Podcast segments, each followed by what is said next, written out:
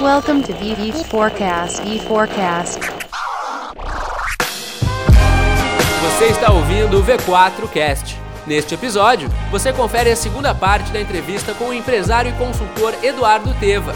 Conversando com meu colega Denner Lippert, Eduardo dá dicas efetivas de venda e fala sobre as novas oportunidades de mercado. Fique atento que o V4 Cast está começando. E da onde eu venho não existe lei que faça eu me calar.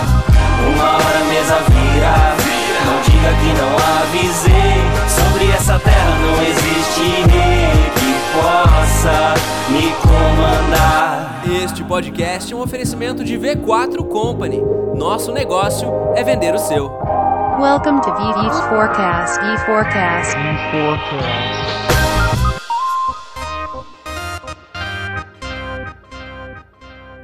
Outra questão um pouco diferente desse hum, da- das palestras seria a importância que o senhor vê no, na internet marketing para os negócios e a questão da estabilidade que essa frente tem. Ah, como o senhor vê a importância até mesmo para o varejo da, da- de saber se dominar a internet e para o próprio negócio atual do senhor de palestra, informação e tudo mais? Eu acho que nós estamos vivendo a maior mudança, pelo menos desses últimos 30 anos, na história do marketing. Né? Porque tudo que sempre se acreditou não funciona mais, certo? Ah, se você olhasse 20 anos atrás, marketing era você anunciar na Globo, né? Ou se você não tinha muita bala na agulha, você anunciava no SBT, né? Porque, não, não estou demérito, é porque o preço da tabela Sim, sim. era mais barato, certo? Hoje a gente está com uma nova reação. Eu te confesso que eu ainda vejo tanta gente botando dinheiro fora. Porque, por exemplo, eu tenho 53 anos. Eu tenho uma filha de 25 e um filho de 21. E eu vejo que alguns hábitos que eu tenho, meus filhos têm ainda mais as. Por exemplo, meu, meus filhos não assistem break de propaganda. Deu intervalo, sai mudando. Não sei, a gente tem um cérebro que a gente detecta quando vai começar. Eu tô dirigindo no meu carro, a minha rádio é antena 1, é uma rádio compatível com a minha idade, tá? Eu, tenho, eu, eu ouço antena 1, certo? A antena 1 tem um break de 2 minutos e meio. Mas quando entra no break da antena, eu vou pra 2. Eu puxo na memória do meu carro, eu já troco na direção pra memória 2. Então o que, que a gente está vendo? A gente está vendo que, por exemplo, hoje, se os dados não estiverem errados, 60 milhões de pessoas acessam o Facebook diariamente. Esses dados são meio confusos porque são do próprio Facebook. Então, a relevância de quem é o dono da informação e a informação o beneficia é um pouquinho complexa. Mas se for a metade, Já é uma. 30 milhões de pessoas, então não está no Facebook, hoje não está no mundo. Então, há mudanças digitais, né, que são importantíssimas, né? A internet é o presente, ela já não é mais. É o presente, você tá, usar hoje o YouTube como instrumento de aprendizado é fundamental. Minha filha, graças a Deus, hoje muito bem, passou por um problema gravíssimo de saúde, né, de, uma, de emergência, né, um- uma doença muito grave, com uma perspectiva, com risco de morte muito alta. E eu, eu, eu só tinha um bom cirurgião que operava o caso da minha filha em São Paulo, era um caso dramático. Né? E eu fui lá, depois de 10 minutos de conversa com o médico, o- ele olhou para mim e perguntou: O senhor é doutor? O senhor é colega? Eu disse: Não, eu sou colega do doutor, doutor Google. Porque se a minha filha tem uma doença, hoje eu vou estudar tudo sobre a doença da minha filha. Certo? Então, nós temos um novo mundo. O mundo digital hoje interfere a nossa capacidade de buscar informação. E esse é o mundo que você está dentro. Então, se você, no, do ponto de vista de gerar informação, de gerar negócios, não tiver presente no mundo digital, você está fora do mundo. Certo? Então, é, a gente vai ter que mudar do tempo em que você chamava táxi assim, com aceno de mão, do tempo que isso evoluiu para uma cooperativa de táxi que cobrava, certo? Do tempo que evoluiu para um aplicativo, para um tempo que você escolhe se te deixarem entre Uber. Então, há um ciclo de mudança em todos os negócios. E quem não sair da comunicação tradicional para a comunicação digital, entendendo essa comunicação digital das 1.500 formas diferentes, que assim, quem não entrar no mundo digital está fora. Eu fiz ah, na quinta-feira da semana passada um workshop só para empresários, né? O, o- o workshop se chama 21 estratégias para fazer sua empresa vender mais. Disse, meu amigo, não sei que investimento você vai, que investimento você não vai fazer, mas que você tem que contratar imediatamente uma agência de marketing digital, tem que fazer isso, tá? E, e aí, por coincidência, o cara que trabalha com a minha agência de marketing digital, ele disse assim, ah, o meu tá ali. E ele é velho. Ele tem 35 anos, que para marketing digital já é meio velho. mas ele tá ali. Porque, cara, e tinha uma outra agência de marketing digital assistindo o workshop. Eu chamo de gurizada porque a idade dos meus filhos, com Claro. gente de 25 anos com uma capacidade e uma visão empreendedora extraordinária. Então, entender o jeito que o novo mundo pensa e como você pode entrar aí, é isso que essas pessoas podem te assessorar. O problema, de novo, está na arrogância ou, por vezes, na repetição de processos vencedores no passado. Porque a- o marketing digital te permite uma outra grande vantagem. Dá para acertar no olho da música. Porque para acertar, tem gente hoje dando tiro de canhão para acertar na música. Perde dinheiro. Perde muito dinheiro. Ah, mas aí todo mundo vai ver sim, mas 99% das pessoas que vão ver não tem a mínima relação com, com aquilo ali. E em marketing, é, que é uma outra coisa que a gente tem que mudar no conceito das pessoas. Marketing existe o que você vê e o que você não vê. E muitas vezes o que você não vê em marketing é mais importante do que você vê. O fato de, de, eu, de eu ver aqui uma nova cam- caminhonete em lançamento da, de qualquer empresa, vamos botar que seja a Toyota, certo? Seria muita sorte da Toyota, né? Ela botou hoje, no dia que eu estava aqui pensando que caminhonete eu vou comprar para mim, certo? Seria muita sorte. Aqui hoje eu vou entrar agora, mas passou aqui, caminhonete da Toyota, bacana, legal. Mas eu fiz assim, ó. Mas ficou, né? Caminhonete Toyota. Daqui a pouco a minha mulher chega em casa, ou eu chego em casa assim, vou trocar de carro. Em marketing tem o que tu vê e o que não vê. Quem é que está na tua mente? Aquela que passou. O mundo digital tem um poder incrível de te deixar muita coisa do que tu não vê, certo? Fica uma informação, fica uma relevância lá dentro, que na hora que você vai tomar a decisão, essa relevância por vezes aparece. É o subconsciente, né? É, é, eu não diria nem que é o subconsciente, é o consciente mesmo. Eu achei a caminhonete bonita, É. só que eu não estava querendo comprar hoje, certo? Agora ela vai para o lado. Massa. E a questão da escalabilidade do modelo até para o próprio varejo, aí varejos que surgiram recentemente, já são gigantes, do, do próprio modelo de escalar. Até o senhor tá, a gente está conversando um pouco sobre o mercado de infoprodutos, tu- às vezes tu vê produtos que às vezes parece que não fazem sentido, por exemplo, o mercado de sedução, cara que vende curso para conquistar a mulher, um negócio que era absurdo, hoje tem cara fazendo milhões com esse tipo de produto, devido à escalabilidade do, mod- do canal de distribuição que é a internet. Como o senhor vê essa questão da escalabilidade? cada vez mais relevante, cada vez mais significativa, capaz de gerar ah, rendimentos extraordinários, principalmente em mercados fantasiosos. Todo mundo quer ser mais magro, sem, é uma coisa todo mundo quer ser mais magro, podendo comer e não precisando fazer ginástica, certo? Então, mercados como o de beleza, certo? São mercados de alto consumo, todo todo mercado ligado à vaidade é muito grande. Todo mercado de autoajuda para um mundo onde nunca se viu tanta gente em depressão, todo o mercado de autoajuda cresce cada vez mais, certo? Hoje está tá consagrado que depressão é uma doença, né? Então você vê alguém, ah, vou comprar isso aqui para ti, porque é meu irmão, ou porque é meu pai, ou tu tem, tu tem alguém. Mas ao mesmo tempo, para esses a escala é gigantesca de crescimento, para os outros a escala não é gigantesca, mas é muito maior do que você assimilaria se você tentasse atacar o mercado sozinho. Quantas pessoas podem assistir uma palestra minha num lugar, num lugar? Meu maior número de pessoas que já me assistiram ao vivo foi 5.800 pessoas, ao vivo, certo? Só que eu posso fazer um webinar com 20 mil pessoas me assistindo, no momento que eu tenho relevância e autoridade na minha área. Com um custo muito menor. Sentado na minha sala, eu não entrei dentro de um avião, essa palestra eu tenho em Maceió. Vai dizer, Maceió é melhor que a tua sala, eu sei, mas eu, eu, eu concordo plenamente, mas é uma outra realidade, né? Quantas pessoas podem contratar uma consultoria minha? Por favor, eu estou usando o meu exemplo como de qualquer pessoa, Claro. certo? Quantas pessoas podem contratar uma consultoria minha? Poucos. Quantos precisariam? Muitos. Então, se eu escalo um sistema de trabalho que o cara pode pegar lá e assimilar o conhecimento dele, isso exponencia o meu trabalho. Torna o custo muito menor. Muito menor, quer dizer, se você pegar. Vamos, vamos pegar um infoproduto de 600 reais, não vamos pegar esse top de linha que quatro o, que o cara que vende já está com o carro dele, que o evento ao vivo é em Las Vegas. Uhum. Vamos pegar um mercado normal, que um produto seja de 500, 600 reais. Vamos dizer que eu- eu estou falando do, do meu exemplo, sem frescura, não Uhum. estou fazendo marketing. Eu vou lançar um produto de 700 reais, que é sobre padrão de venda para uma empresa. Uhum. Quantas pessoas poderiam me contratar para mim criar um padrão de vendas para a empresa dela? Pô, eu vou ter que lá, vou chegar lá, vou, vou ter que contratar pesquisa, vou botar uma pessoa lá, Pô, vários dias. Qu- Quanto vai custar um pacote desse? Certo? Daqui a pouco uma pessoa que tem uma empresa Lá no interior do Ceará, isso não tem nada de demérito ao Ceará, certo? Lá no interior do Ceará, ela assistiu uma palestra do Eduardo, quem sabe sabe que o Eduardo tem autoridade, pô, eu queria levar isso aqui para dentro da minha empresa. Ele entra lá e por 700 reais, né, ele compra um sistema de trabalho, claro, ele vai ter que pegar e adaptar à realidade dele. Então, é um mundo de uma escala extraordinária, onde para a maioria dos mercados, uh, vamos chamar de racionais, racionais, tem uma escala muito grande. Para os emocionais, a escala, então, é, É, sim. é exponencial. Ótimo. Sobre vendas agora, que é o grande assunto que o senhor uh, domina, a sua principal core business mesmo.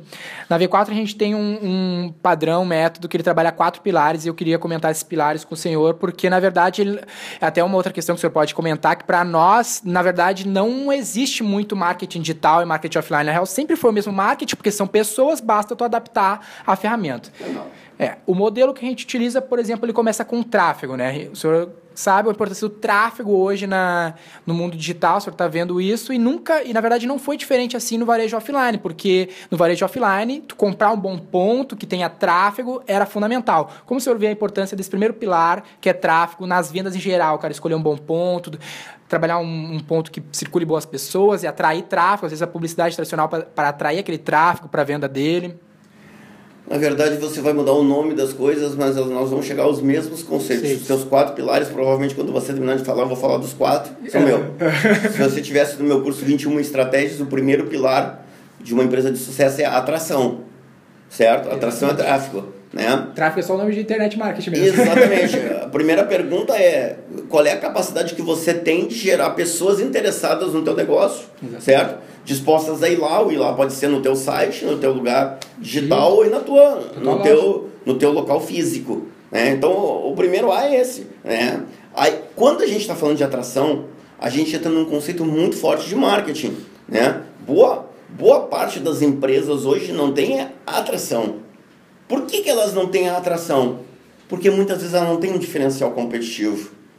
Eu digo sempre que muita gente hoje, né, eu, eu gosto de fazer as pessoas refletirem nas palestras, eu pergunto, quando é que foi a última vez que você fez a pergunta mais importante do mundo dos negócios? Aí é um silêncio sepulcral, né? Todo mundo quer saber qual é a pergunta. A pergunta mais importante do mundo dos negócios é essa. Por que alguém deveria comprar comigo e não com meus concorrentes? Eu digo, vai para um parque no domingo e só sai de lá com a resposta. E leva uma barraca porque às vezes demora até tu encontrar a segunda, depois que tu respondeu porque quais são os teus diferenciais, vem a segunda pergunta. A segunda pergunta é: meu cliente percebe isso? Porque senão é um diferencial que você acha que tem, mas o cliente não sabe que você tem. E a terceira pergunta é: minha equipe de trabalho sabe disso? Porque daqui a pouco teu diferencial é rapidez, mas quem está lá dentro não, não, tem rapidez. Não responde com isso. Não, não responde, de uma, não reage de uma maneira rápida. Então, a atração é decisiva, é a base de tudo. Né? No mundo real, a, a frase mais velha do varejo americano continua sendo verdadeira: no parking, no business. Né? Nos Estados Unidos, que é um país onde praticamente todos têm carro, né? Não- você não consegue imaginar ter um negócio onde uma não possa estacionar. Aqui no Brasil, o que tem de lugar que tu não pode estacionar é uma coisa impressionante. Dizer, hoje, se alguém for abrir uma franquia no Teva, perguntei: tem lugar na frente? Não. Aonde fica a garagem mais próxima? Ah, cinco quadros. Esquece. Esquece. Então, a atração, seja no- na parte virtual, muda a questão. Porque eu estou num lugar onde eu raramente entro. Não, eu estou num lugar onde eu, eu tenho um acesso mais fácil. É, as pessoas têm um pouco de dificuldade de conseguir enxergar ah, essa visão no mundo digital, né? Porque muitas vezes a gente pega e-commerces de empresas grandes, tradicionais, que o cara não consegue vender, ele não enxerga o problema, e tu vai ver lá o site dele caro, gastou 100 mil pra fazer aquele site, mas ninguém acessa. Cara, é a mesma coisa se tu botasse uma loja num lugar onde não passa ninguém. Se tu tem a tua loja num ambiente digital onde não tem tráfego, é só mais uma perdida no meio do- da multidão ali. Eu, eu sou um crítico ferrenho, né? Mas gosto de usar o bom humor como forma de crítica assim. O pessoal agora vai ficar bravo comigo. Esquece dessa porcaria de missão, visão e valores. Quem é que vai abrir o teu site para olhar? O teu site tem que dizer o que, que a tua empresa pode fazer por mim. Solucione meu problema. Isso, missão, visão. Tu conhece alguma empresa que na sua missão não tem encantamento de cliente? Ah, é é sempre mesmo. Todas têm a mesma coisa. É um- deve ter contratado o mesmo consultor. É, mas a empresa não entrega isso. Então, né, essa parte de atração é fundamental, é a, é a primeira base, esse é o primeiro pilar de tudo. Ótimo. A gente atraiu esse cliente, seja no varejo tradicional, básico das, das vendas. O segundo pilar para nós na internet, eu quero ver o que o senhor acha, é engajamento, que a gente chama. Que a gente atrai o cliente, vamos dizer, no varejo físico, a gente costuma fazer analogia, eu engajo o cara, é por isso que eu invisto numa vitrine, é por isso que eu invisto num ponto de venda, num layout. Como o senhor vê essa questão do engajamento dentro do que o senhor acredita, do seu método e tudo mais? Engajamento é uma palavra mais usada no marketing digital do que no marketing real. Ah, embora. Porque no, no, no marketing real, nas empresas reais, certo? A gente meio que atalha essa parte de engajamento, ela é mais institucional. No marketing real, o, o segundo pilar não seria, não seria ah, engajamento, seria conversão. Né? O marketing virtual, como, porque se você está no ponto físico, você já está propenso a comprar. Vai depender da habilidade da tua equipe em transformar esse negócio.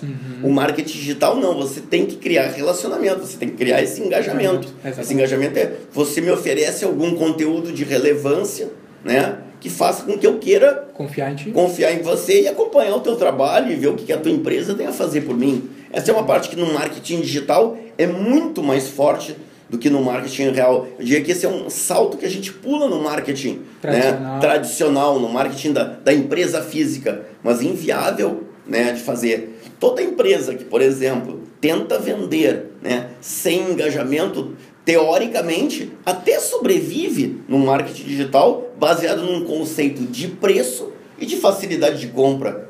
Aí você tem engajamento por preço e por facilidade de compra. Não fosse assim, a Amazon não seria o que ela é hoje. A Amazon não constrói engajamento para você que não é cliente da Amazon. A Amazon, agora que tu já comprou, hoje um a cada 10 americanos tem o aplicativo da Amazon no seu dispositivo móvel. Um em cada 10. Esse dispositivo, esse aplicativo custa hoje 9 dólares e 99 cents por ano e te permite ter entrega em qualquer lugar dos Estados Unidos com frete grátis. E a Amazon conquistou um faturamento extraordinário, certo? A Amazon sabe trabalhar engajamento quando você já está lá, mas ela trabalha um engajamento não de, de início para fazer você entrar na Amazon, ela trabalha um engajamento como um mecanismo de manutenção. Na mídia tradicional, esta parte é, é construída no dia a dia. Ou seja, se você vai comprar no Teva, acho que é muito legal eu mostrar para você qual é o tamanho de uma bainha.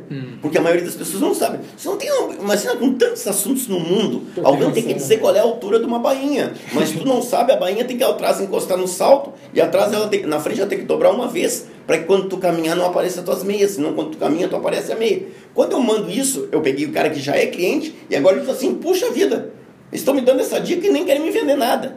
Então, no marketing virtual, na minha visão, é óbvio, o engajamento muitas vezes vem antes da venda. Exatamente. No marketing real, o engajamento é necessário para manter esse cara como cliente.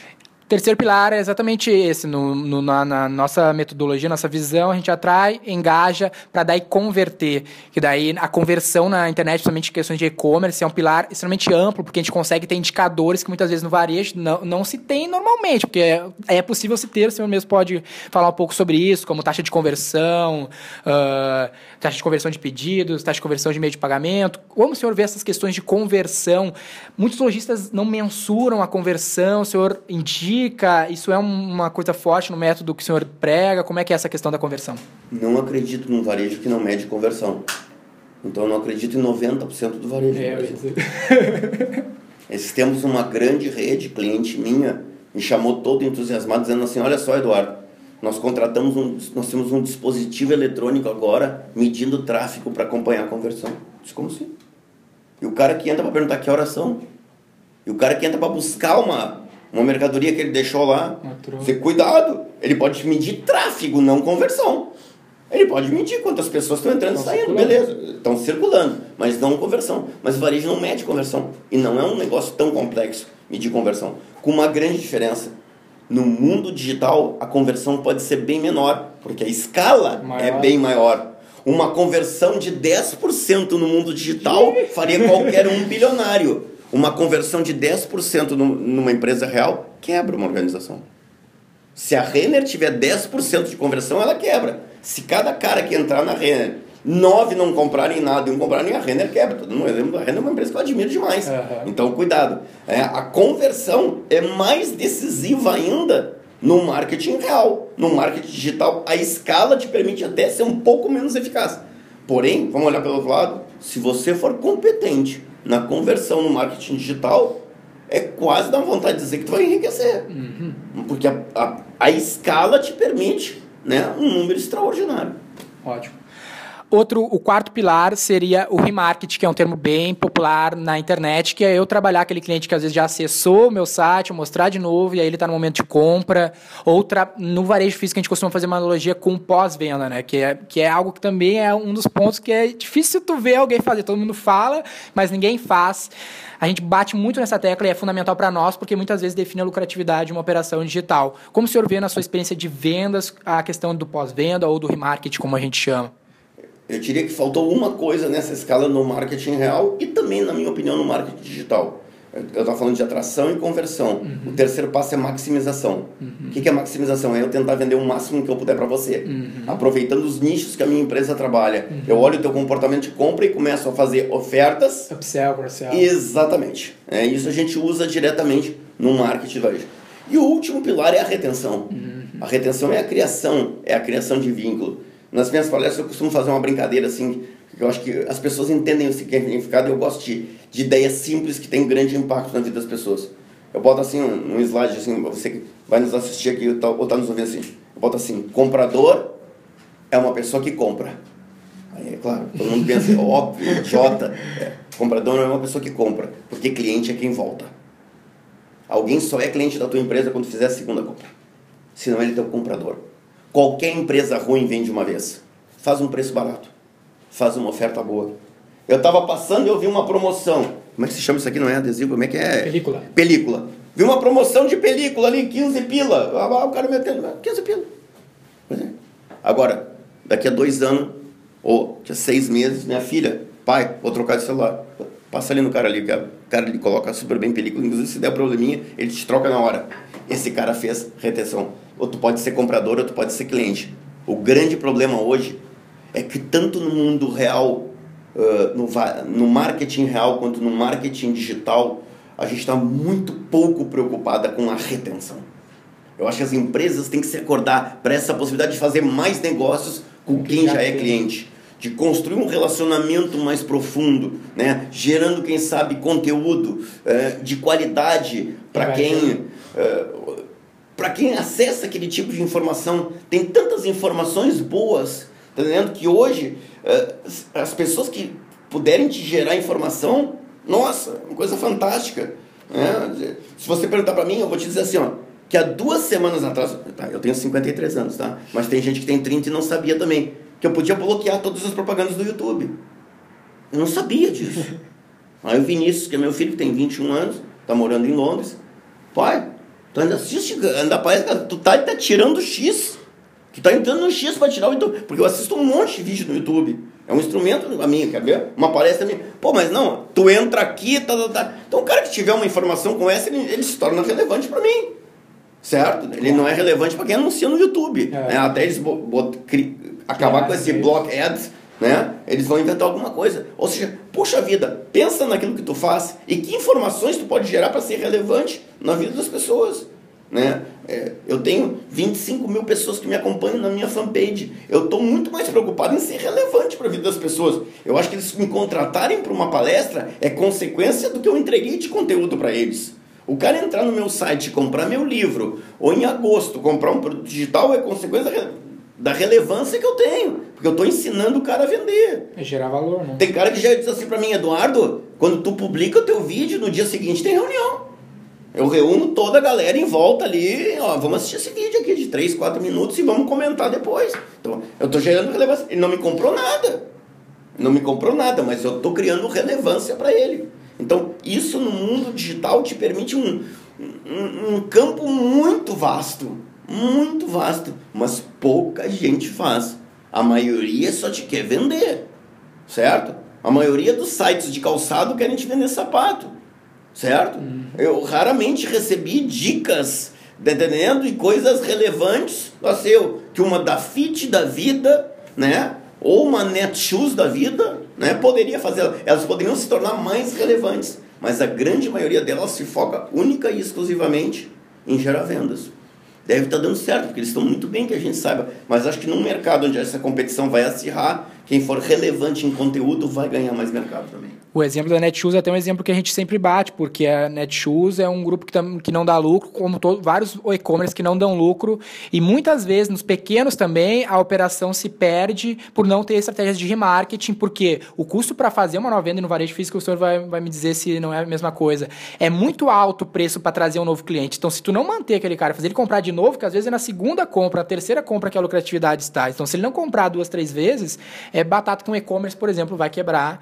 E eu não sei como o senhor enxerga isso na, no varejo tradicional. Seria a mesma coisa, parecido? É a mesma coisa. É a mesma coisa. É que, embora talvez no varejo tradicional. Uh, uh, Teu tem custo, sempre. né? Exatamente. O, o teu custo para atender unitariamente uma pessoa te permite uma relevância diferente. Ah, vou ter que construir. Mas se fosse, fosse olhar comparativamente a isso, é, é eu inaugurar uma loja no shopping e imaginar que eu vou ganhar dinheiro com o primeiro cliente que está entrando ali. Ótimo, Né? ótimo. Então, é a mesma é a mesma comparação. No mundo digital vou ter que construir uma estrutura, tá, tá, tá, tá, tá. Isso vai se tornar lucrativo, né?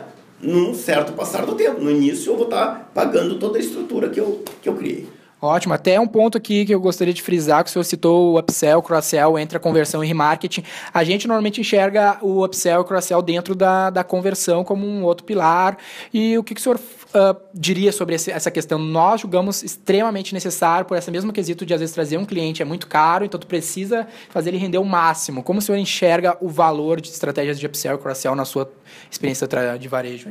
Bom, em primeiro lugar, a grande maioria das, das empresas, os profissionais de venda não sabem fazer uma venda complementar ou uma venda adicional. Não sabem. É impressionante. Você entra numa loja para comprar um óculos de grau, eles não te oferecem um óculos solar. Não te oferecem. E, eu, eu digo sempre que eu, eu, faço uma brincadeira que era só usar uma técnica que eu aprendi em Harvard chamada SDD. SDD são as iniciais de se deu. Certo? Tenta. Tem- Tem um cara ali na frente, por que, que tu não tenta?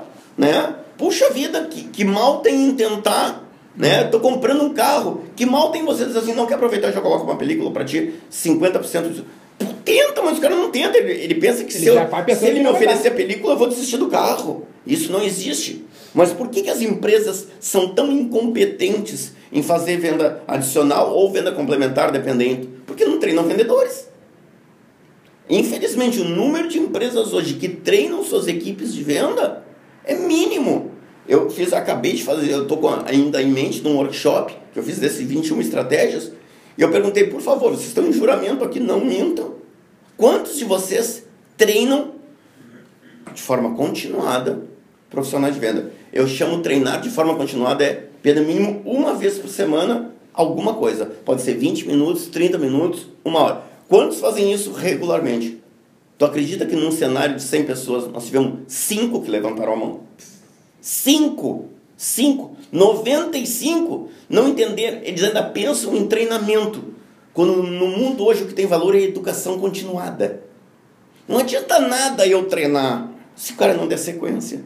Não adianta. Se o cara não tem um processo constante de aprimoramento. Fazer venda adicional, fazer venda complementar, é um processo que exige, no momento da compra, uma grande competência da equipe de vendas. Saber como lidar, porque muitos não sabem como lidar, oferecem e enchem o saco. Aí você se sente invadido. Invadido. Te confesso que esses dias eu fui comprar uma, uma coisa para mim é, meio fora de moda, mas tudo bem. Fui comprar um rádio de pilha. Eduardo, por que tu vai comprar um rádio de pilha? Por uma razão muito simples. Meio idiota, mas tu vai entender que não é idiota. Na arena não pega celular. Na arena do Grêmio, no estádio do Inter, não pega celular. Então eu gosto de ouvir Rádio Gaúcha, porque quando o Vitória fez um gol ontem eu fiquei feliz. Tá? Então eu gosto de ouvir. Tá. Então eu fui lá.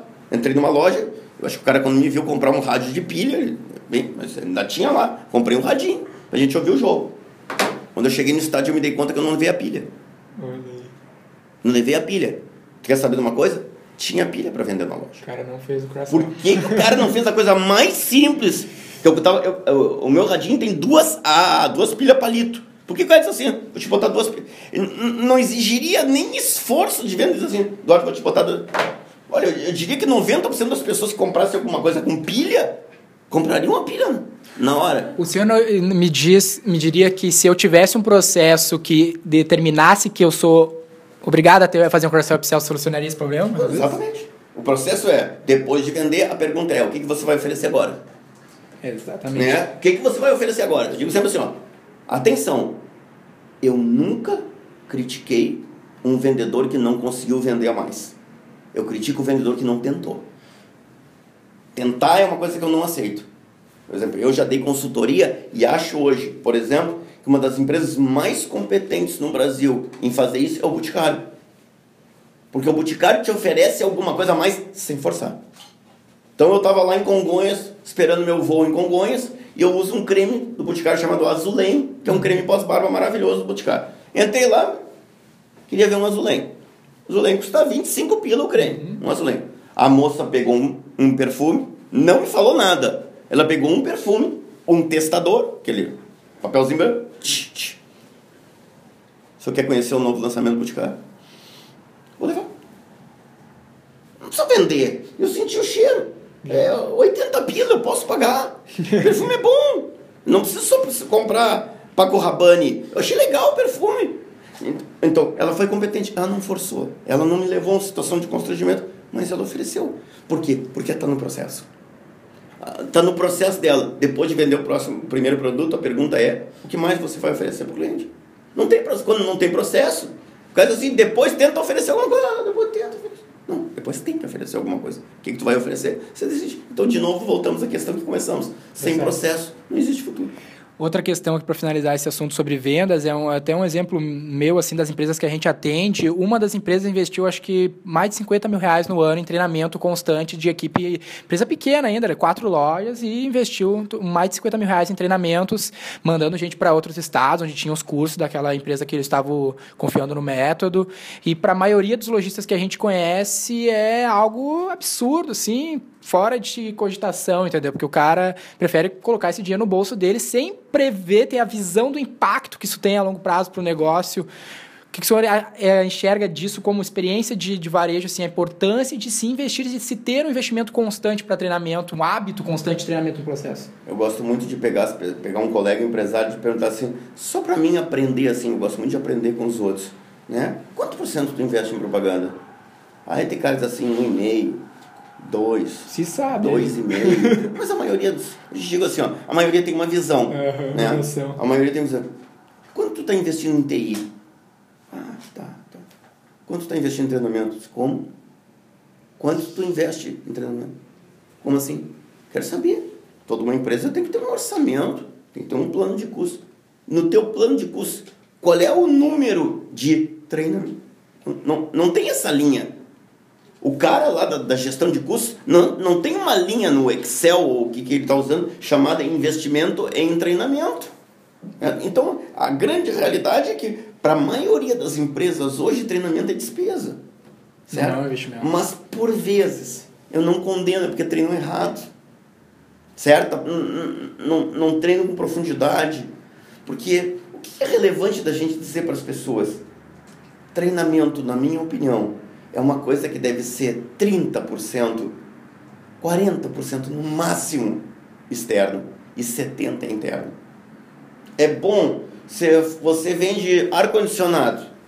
É bom mandar um vendedor assistir uma palestra do Eduardo? É bom sim, ele vai melhorar. Mas eu não ensino a vender ar-condicionado. Tem coisas que são peculiaridades do negócio. Então, boa parte do treinamento tem que ser interno, porque quem está vivendo aquela situação. Ah, Daqui a pouco a empresa assim, qual é o nosso grande problema? Nosso grande problema é que o ar-condicionado hoje exige 15 dias para instalar. Então tem que treinar o cara para que ele vai ter que convencer o cliente a esperar 15 dias entre o momento da compra e a instalação do ar-condicionado. Então, boa parte do treinamento tem que ser feita dentro da empresa. E aí o que, que acontece? O cara que está em posição de liderança não sabe treinar. Você está entendendo? Então a gente volta. Eu digo se- sempre tem uma palestra de liderança, eu digo assim, ó, se você não fez, você tem uma obrigação. Vai fazer um curso de oratória. Você não pode treinar gente se você não sabe se comunicar. Vai fazer um curso de oratória. Pega um final de semana aqui, vai fazer um curso com o Leoclides Marcon. Ou vai, fa- se tu tem tempo e um pouquinho mais de dinheiro, vai fazer um Dale Carnegie da vida. Mas aprende a te comunicar, velho, porque tu tem que treinar as pessoas. Como é que tu vai treinar se tu tem vergonha de falar para três pessoas? Treinar é, é, é uma capacidade que tem que estar dentro da empresa. Treinamento não pode ser externo. Isso é uma coisa também que os consultores vendem errado. Isso é uma mentira, tá entendendo? Eu vou, eu vou treinar um cara a vender aço na Gerdau. Eu posso, entre... eu, eu posso ajudar. Os vendedores da Gerdau adoram as minhas palestras. Porque eu trabalho com atitude, comportamento, estratégia de venda. Mas, velho, quando o cara vai na discriminação de aço, eu tô fora, eu não entendo nada de aço. O externo não seria talvez mais uma assessoria do que a consultoria em si? Seria uma orientação, uma orientação de processo de venda. Eu posso ensinar pro cara da Gerdau como é que ele lida quando o cara diz assim: não quero trocar de marca. Eu trabalho com aço da empresa A e não quero trabalhar com a Gerdau. Como é que a gente lida com a situação? É quase igual com o cara que diz: eu não quero Volvo. Eu não quero Gol. Mesma objeção. É uma objeção, eu não quero trocar de fornecedor. Dá para lidar. Só que existe uma parte técnica, uma característica. O que, que é aço plano? Aço plano serve para construção. O outro tipo de aço é um aço para a indústria automobilística. Então não adianta. Boa parte do treinamento tem que ser feito dentro da empresa. O consultor, o Eduardo Teva da vida que vai lá, ele vai dar uma orientação, ele vai dar uma dica. E por vezes, é, eu só fui contratado uma vez para isso. Eu fui ensinar a treinar. Eu não fui treinar ninguém de alguma coisa. Eu fui ensinar como se treina. Como é que tu faz um processo né, didático de treinamento. E essa empresa teve um resultado muito legal, porque nunca tinham pegado o cara assim, como é que tu ensina? Como é que tu, cara, tu tem um cara lá na produção fazendo um processo errado. Como é que tu ensina esse cara? Como é que se ensina no Brasil? Pô, cara, tu não tá vendo. Ah, chama esse cara aqui. Dizendo, chama ele aqui. Pergunta pra ele.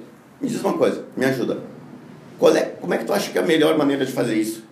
Ele vai te dizer a maneira errada, provavelmente, que é que ele faz todos os dias. Posso te dar uma sugestão? Se fizer assim, assim, assim, funcionaria muito melhor. Vamos voltar lá agora. Experimenta fazer assim, assim, assim agora. Como é que ficou? Pá, ficou bem melhor. É isso aí, cara. Confio. Você tá entendendo? No Brasil é, ô, oh, velho, faz do outro jeito. Ele vai ouvir, quando tu não estiver olhando, ele faz do outro jeito, que não entendeu e não comprou a ideia. Ótimo. Para a gente concluir, eu quero pegar assim um, um, pouco de tudo isso que a gente falou.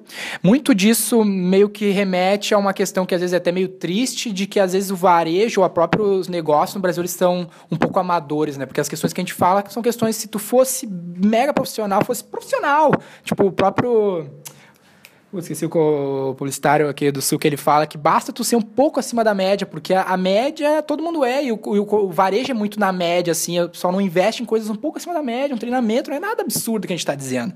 E aí entra na questão da crise, que a crise é uma realidade, mas as pessoas não estarem trabalhando com diferenciais, vamos dizer assim, que são coisas que muitas vezes não são grandes diferenciais, coisas que deveriam estar sendo feitas com um processo, como eu falei, já existe há anos, isso não é uma novidade, próprio treinamento.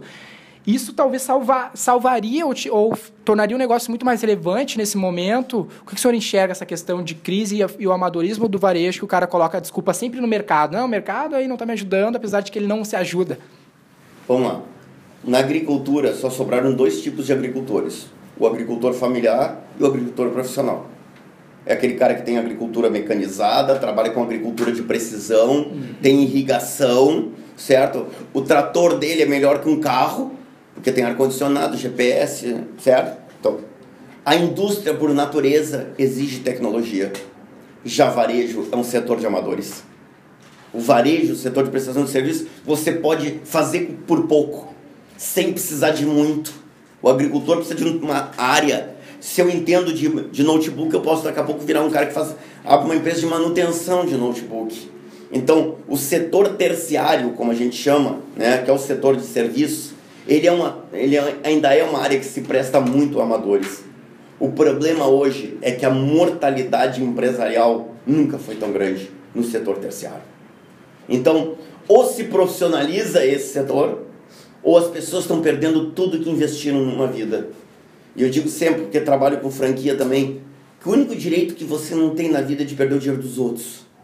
Então, é preciso que cada um entenda que precisa se tornar expert naquilo que você faz, que você tem que buscar informação. Eu digo sempre para as pessoas, como empresário, boa parte do meu tempo é viajando, é entrando em outras operações. Eu, eu digo outra coisa para os meus, pros meus uh, vou chamar de parceiros e para as pessoas que assistem minhas palestras. Olhe seus concorrentes com mais humildade. A prepotência e a arrogância do empresário em relação aos concorrentes é assustadora. Parece que só ele sabe fazer bem feito. Ele se ama tanto que ele se torna um narcisista voraz. Você tem que olhar com mais humildade, certo? Eu tenho que olhar o que, que a Homem faz de bem, o que, que a Bruxel trabalha bem, o que, que a Aduana faz bem feito. Porque olhando tudo isso, talvez se torne o Teva uma empresa melhor. Eu posso dizer, afinal de contas, por que, que tanta gente contrata o Clóvis de Barros Filho? Que, que eu posso aprender com Clóvis de Barros Filho? O varejo por si só tem baixíssimo índice de aprendizado, certo?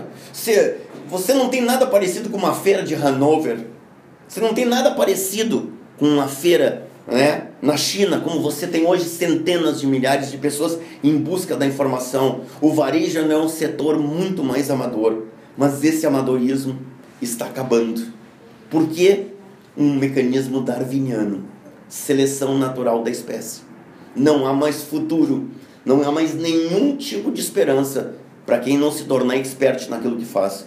Eu gosto sempre de fazer alusão, e quando eu estou com um grupo de empresários, eu pergunto a vocês, por favor, me ajudem. Jogador de futebol ganha bem ou mal? Bem, como vocês estão enganados. Segundo os sindicatos dos atletas profissionais, mais de 90% dos jogadores de futebol no Brasil ganham menos de 2 mil reais por mês.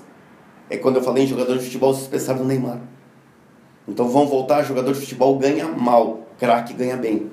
O varejo, seja ele digital, seja ele tradicional, não permite mais lugar para amadores. Tem muita gente, infelizmente, perdendo tudo que conquistou na sua vida. Gente que, lá sei eu, trabalhou numa indústria por 20 anos, juntou um capital, ficou desempregado agora por qualquer mecanismo lá, ele pega 200, 300 mil e investe num lugar onde ele não tem know-how, não tem experiência, não tem nem capacidade de aprendizado, nem humildade para aprender mais. Então a gente está vendo, um, eu acho que um fim de um ciclo, o fim do ciclo do amadorismo no setor terciário a mesma coisa que aconteceu na agricultura e que aconteceu na indústria, como se a gente tivesse um pouco vendo a história dos tempos, começa a acontecer no setor terciário. Estão sobrando, os estão sobrando, sobrando e sobrevivendo os experts. Ao mesmo tempo, o ciclo de mortalidade cada vez mais rápido. O senhor não acredita que talvez a crise seja um fator de correção do mercado? Que ele ah, muito eu escuto isso, que às vezes ele vai, vai cortar os amadores e os profissionais vão passar, podem passar com dificuldade, mas vão passar para a situação porque já estão preparados, são profissionais, e os amadores, que é boa parte da, do mercado, começa a, a se perder nesse momento. Aí a gente vai entrar numa discussão mais complexa que essa. É que tem crisezinha, crise e crisezão uma crisezinha média, aquele momento de uma pequena retração por algum aspecto sazonal, que mesmo que mesmo os amadores sobrevivem. Existe a crise. A crise já é mais seletiva, só que tem aquela crise que na verdade não é uma crise, é uma depressão. O que a gente está vivendo no Brasil é uma depressão. Porque eu vi muita gente boa fechando as portas.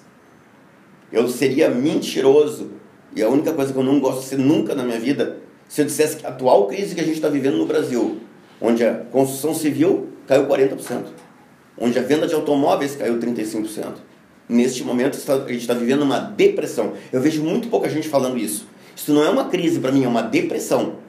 É uma depressão, e no momento da depressão também está indo gente boa. Gente que tem conhecimento no mercado, porque não tinha uma estrutura de capital.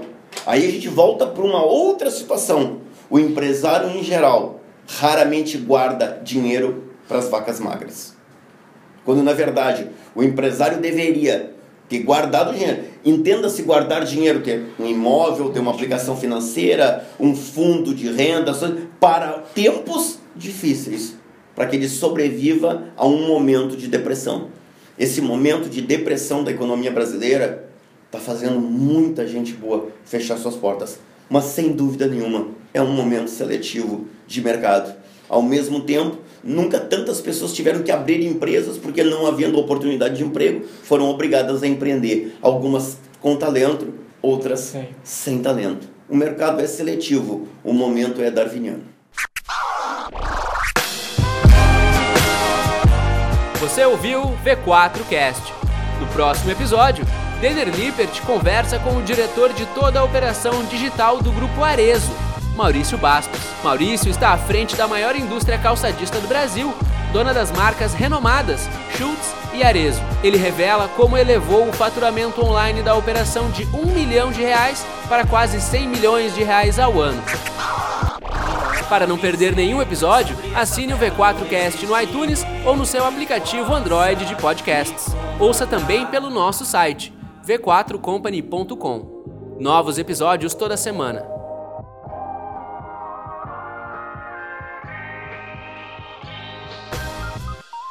V4 Company. Nosso negócio é vender o seu.